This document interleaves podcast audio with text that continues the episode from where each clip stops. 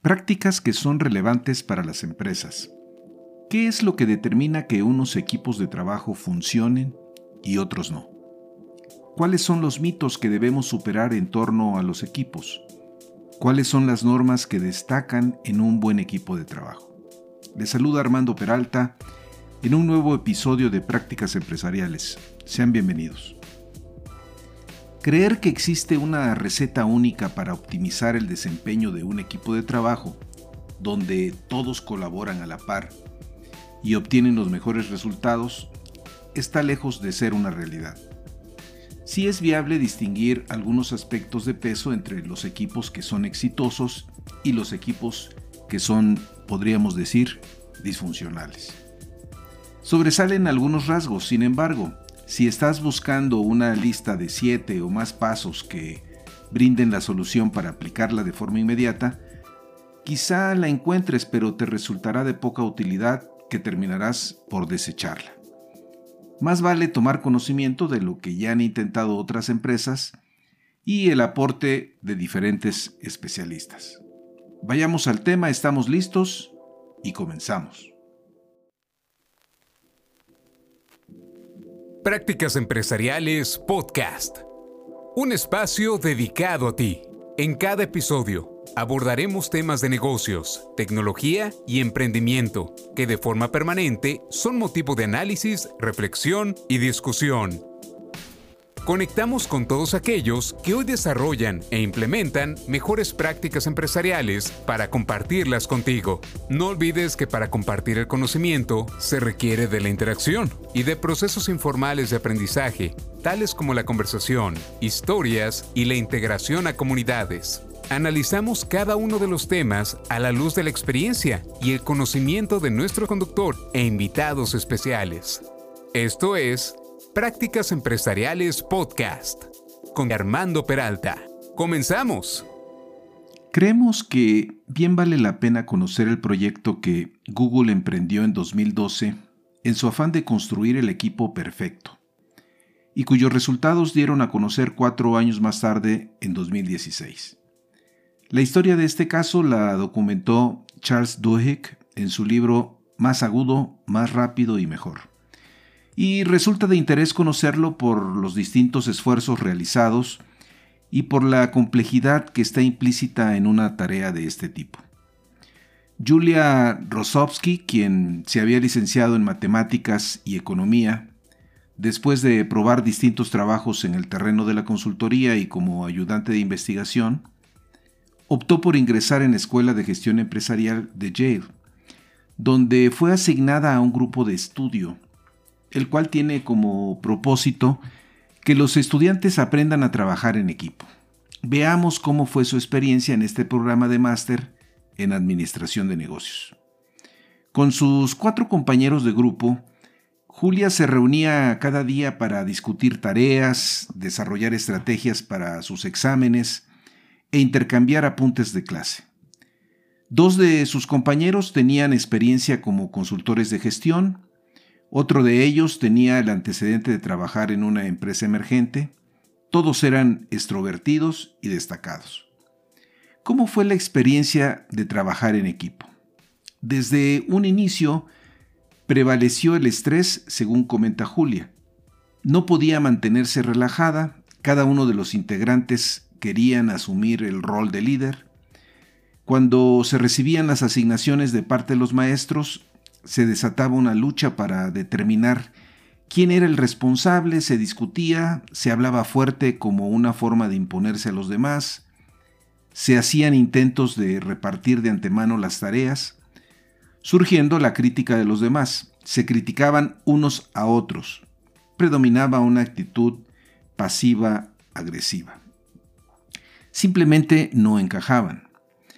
Julia Posteriormente buscó otros grupos donde pudiera participar con otros compañeros de clase, identificando algunos grupos que se organizaban para la competición de casos, donde la idea era proponer ideas eh, innovadoras para problemas empresariales reales, donde a cada equipo se le asignaba un caso debiendo prepararse un plan de negocios que sería revisado por ejecutivos y profesores, existiendo premios para los ganadores. Julia se integró a uno de estos grupos donde cada uno de sus miembros contaba con una trayectoria distinta. No obstante, el entendimiento desde un principio fue positivo.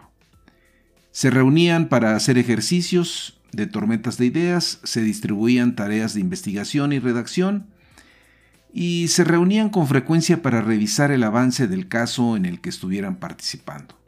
Se sentían con la libertad de aportar ideas locas e inclusive algunas que pudieran considerarse estúpidas y nadie intentaba tumbarlas. Esto era totalmente contrario a su experiencia previa con el otro grupo, eh, donde si hubiese planteado una idea de este perfil, seguramente alguien habría levantado la mano para señalar 15 razones que demostraran que era una idea estúpida. Julia pudo con su grupo de casos ganar la competición con un caso que consistía en modificar la tienda de estudiantes en un microgimnasio y posteriormente tuvieron éxito en un caso a nivel nacional que trataba de una cadena de tiendas ecológicas abiertas las 24 horas. El grupo de estudio se disolvió sin pena ni gloria después de que sus miembros dejaron de presentarse. En contraste, el equipo de casos creció conforme nuevos alumnos quisieron integrarse en él. Actualmente los integrantes de este grupo siguen manteniendo la comunicación, participan en actividades sociales y se apoyan en temas profesionales. Aquí tenemos dos grupos que fueron distintos. Uno donde todo el mundo competía a brazo abierto entre ellos mismos, generando una relación estresante, y otro grupo donde abordaban los casos de manera apasionada y de forma entusiasta. Julia simplemente señalaba cuáles eran los motivos de que las cosas hubiesen ocurrido de esa manera. Sin embargo, Julia tendría más oportunidades en el futuro de lograr un mejor entendimiento de este comportamiento tan dispar. Una vez concluido su paso por Yale y habiéndose graduado, Julia se integró a las filas de Google con el grupo de People Analytics, donde estaría utilizando datos para establecer por qué la gente se comporta de determinadas maneras. People Analytics, como una parte de recursos humanos, analizaba niveles de satisfacción del personal con sus jefes, compañeros de trabajo, cargas de trabajo, si se sentían estimulados intelectualmente, bien pagados, equilibrio entre su trabajo y su vida. De igual forma, apoyaban en las decisiones de contratación y despido, así como promociones. En pocas palabras, hacer la vida en la empresa mejor y más productiva. Estaban convencidos que contando con datos suficientes, estaban ahora sí que en sus manos totalmente resolver cualquier tema de carácter conductual. People Analytics había desarrollado un estudio importante conocido como Proyecto Oxígeno, que se enfocaba en el análisis de por qué algunos gerentes eran más eficaces que otros, habiendo identificado ocho aptitudes de dirección clave. Este proyecto, dado su éxito, eh, motivó a impulsar otra iniciativa llamada con el nombre de Proyecto Aristóteles, justo en el momento que Julia se incorporaba en 2012, convirtiéndose en una de las investigadoras. El proyecto se proponía determinar cómo crear el equipo perfecto. Indudablemente pues, era una idea ambiciosa. En el proyecto anterior se había observado que los, jefes, bueno, principalmente los jefes, pero eh, no habían abarcado eh, cómo funcionaban los equipos. El primer paso fue revisar la bibliografía existente, donde se encontró un amplio abanico de hallazgos. Por ejemplo, los equipos funcionaban mejor si se contaban con personas con niveles similares de extroversión e introversión. Otros consideraban como factor clave el equilibrio de personalidades. Estudios que valoraban que los, que los integrantes tuvieran gustos y aficiones similares. En otros casos se resaltaba la diversidad entre los integrantes o bien que les gustara colaborar o la existencia de una rivalidad saludable. Dentro del alcance del proyecto, se inició preguntando a los empleados qué se entendía por equipo, cuál era, en su opinión, lo que determinaba un equipo eficaz. Se definieron criterios para medir la eficacia de los equipos tomando en cuenta factores externos e internos, así como la aplicación de mediciones.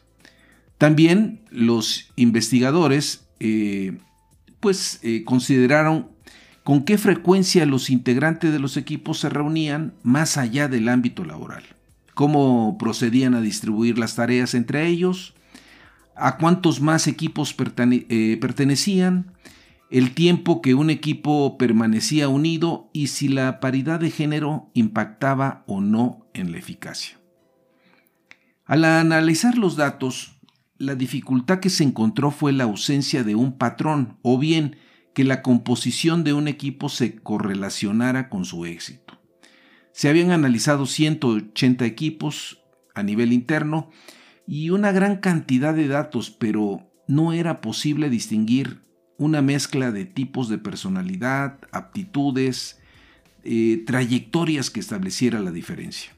Aún, para complicarlo más, se tenían casos donde dos equipos eran casi idénticos e inclusive coincidían algunos integrantes y los niveles de eficacia distaban de ser los mismos. Uno de los gerentes de People Analytics comentaba, en Google somos buenos a la hora de encontrar pautas, pero aquí no las había. No era el momento de darse por vencidos. Se continuó introduciendo un enfoque diferente que se centró en lo que se denomina normas de grupo. Según un grupo de psicólogos encabezados por David Lyle, los grupos a través del tiempo van desarrollando normas colectivas sobre el comportamiento apropiado. Estas normas vienen a ser las tradiciones, pautas conductuales y reglas no escritas que regulan la forma en que funcionamos. Ahora se revisaron de nuevo los datos con el propósito de hallar normas. ¿Qué se encontró entonces? Que algunos equipos permitían que sus integrantes se interrumpieran entre sí. En otros casos se establecían los turnos de palabra. Otros empezaban sus sesiones con una charla informal o bien aquellos que tenían la costumbre de entrar sin mayores preámbulos al tema. Ahora sí se encontraron algunas normas que se, correlacionaban con una elevada eficacia. Los estudios de diversas universidades estadounidenses indican que las normas son un claro indicador de la experiencia emocional y determinan cómo nos sentimos, seguros o amenazados. Precisamente, tal como comentábamos al inicio, sobre la experiencia que había vivido Julia en Yale. Dos experiencias que contrastaban. Se concluía que eran las normas de grupo, eh, que quizá eran la respuesta que se estaba buscando para mejorar los equipos de Google. La gestión tenía que enfocarse en el cómo de los equipos, no en el quién. Quedaba en el aire ante la gran cantidad de normas importantes identificadas, cuáles eran las más importantes. La respuesta se encontraría gracias al aporte que Amy Edmondson de Harvard ha hecho con su trabajo sobre el comportamiento organizativo y que hoy podemos encontrar en varios de sus libros que se han publicado, pues diríamos, en los últimos años. Edmondson se abocó a estudiar en el ambiente hospitalario qué había detrás de los errores y accidentes médicos que los equipos asignados en las unidades cometían y que afectaban a los, a los pacientes. Después de profundizar en el análisis del problema, ella encontró muchas normas que se asociaban a una mayor productividad en los equipos. ¿Cuáles eran estas? Bueno, tenemos los integrantes del equipo eran alentados a expresar sus ideas, los miembros se sentían con plena confianza de exponer sus puntos vulnerables ante el resto de sus compañeros, libertad de exponer sus ideas sin el temor de ser castigados o sufrir represalias, una cultura que desalentaba los juicios severos. El rasgo en común que Amy encontró eran comportamientos que alentaban la unión y la asunción de riesgos. Esto es justamente lo que ella llama seguridad psicológica y que ha sido todo un aporte que a la fecha se ha difundido ampliamente. En las propias palabras de Amy Edmondson, define la seguridad psicológica como la creencia compartida por los miembros de un equipo de que el grupo es un lugar seguro para asumir riesgos. Se trata de un sentimiento de confianza en que el equipo no se avergonzará, rechazará o castigará a nadie por expresarse. Describe un clima de equipo caracterizado por la confianza interpersonal y el respeto mutuo en el que las personas se sienten cómodas siendo ellas mismas. Para Julia y los otros eh, investigadores de Google, el aporte de la seguridad psicológica de Edmondson encajaba bien con las normas que ellos identificaban en sus encuestas a los equipos y que se podía resumir en sentirse psicológicamente seguros en el trabajo. Les ayudaba a distinguir cuáles eran las normas más importantes.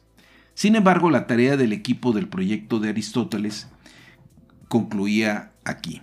Julia señalaba que era necesario contar con directrices claras para sentar las bases de la seguridad psicológica, sin hacer a un lado la capacidad de disensión y debate que son esenciales en la cultura de Google.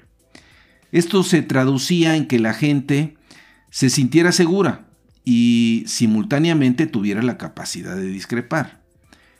Los resultados de otro estudio realizado por la Universidad Carnegie Mellon y del Massachusetts Institute of Technology se sumaban al trabajo del proyecto Aristóteles. Estas instituciones estudiaban si resultaba viable determinar qué clase de equipos eran superiores a la media, encontrándose dos comportamientos que eran comunes en los buenos equipos. El primero de ellos consistía en que todos los integrantes de un equipo hablaban o se manifestaban en la misma proporción, lo que se le denominaba igualdad en la distribución de los turnos de palabra. Si los miembros tenían la posibilidad de hablar, era favorable para el equipo. Pero si un solo miembro monopolizaba la palabra, como a veces sucede, pues afectaba la inteligencia colectiva. El segundo comportamiento que se encontró es que los buenos equipos se caracterizaban por tener una elevada sensibilidad social media, que consiste en que los miembros del equipo eran hábiles de percibir cómo se sentían los miembros, ya fuera por su tono de voz, posturas, miradas, expresiones faciales. En pocas palabras, empatía hacia los demás. En síntesis, para que un equipo cuente con la seguridad psicológica, no necesariamente sus integrantes tienen que ser grandes amigos, pero sí deben ser socialmente sensibles entre los compañeros del equipo y asegurar que todos sientan que son escuchados. Finalmente, resaltemos algunos puntos cuando el proyecto Aristóteles concluyó y presentó sus resultados a miles de empleados. Las palabras iniciales que mencionó el responsable del área de People Operation de Google, Laszlo Bock, fue en el sentido de destacar que el aporte del proyecto es que importa más cómo funcionan los equipos que el hecho de conocer quiénes son sus integrantes. Sus reflexiones son realmente interesantes. Por ejemplo, algunos mitos que hemos escuchado una y otra vez y que de una u otra manera pues hay que luchar contra ellos, ¿no? Se cree que es indispensable contar con superestrellas para contar con un buen equipo. La investigación mostró que no es así. Que los equipos de venta deben de gestionarse de forma diferente a los de ingeniería. Que los mejores equipos requieren del consenso eh, de todos. Que los equipos de alto rendimiento requieren de un alto volumen de trabajo para estar ocupados. Que es necesario que los integrantes del equipo se mantengan juntos físicamente. Eh, se distinguen cinco normas clave como resultado del proyecto Aristóteles. Destacar que los integrantes reconozcan la importancia de su trabajo, que el trabajo que desarrollarán es personalmente significativo, contar con objetivos claros y roles bien definidos, saber que como miembro del equipo pueden depender unos de otros y los equipos necesitan seguridad psicológica. Dada la importancia que juega la seguridad psicológica en el desempeño del equipo, se trabajó en una lista de los puntos a tener en cuenta, siendo estos. Durante las conversaciones sostenidas entre los integrantes del equipo, no se debería interrumpir por parte de los jefes para no crear una norma de interrupción. Poner de manifiesto que se ha escuchado a la persona y la mejor forma de hacerlo es resumiendo lo que ha dicho cuando concluye su participación. Reconocer lo que se ignora. Concluir la reunión hasta que todos se hayan manifestado al menos una vez. Lo que o los que se hayan mostrado contrariados, alentarlos a que expongan su descontento y que el resto de los miembros respondan sin enjuiciar. Discutir los conflictos eh, intergrupales y solucionarlos mediante una discusión abierta. Como podemos observar, los equipos pueden ser diferentes. Sin embargo, si cuentan con normas pertinentes, sus argumentos podrán ser productivos en vez de destructivos.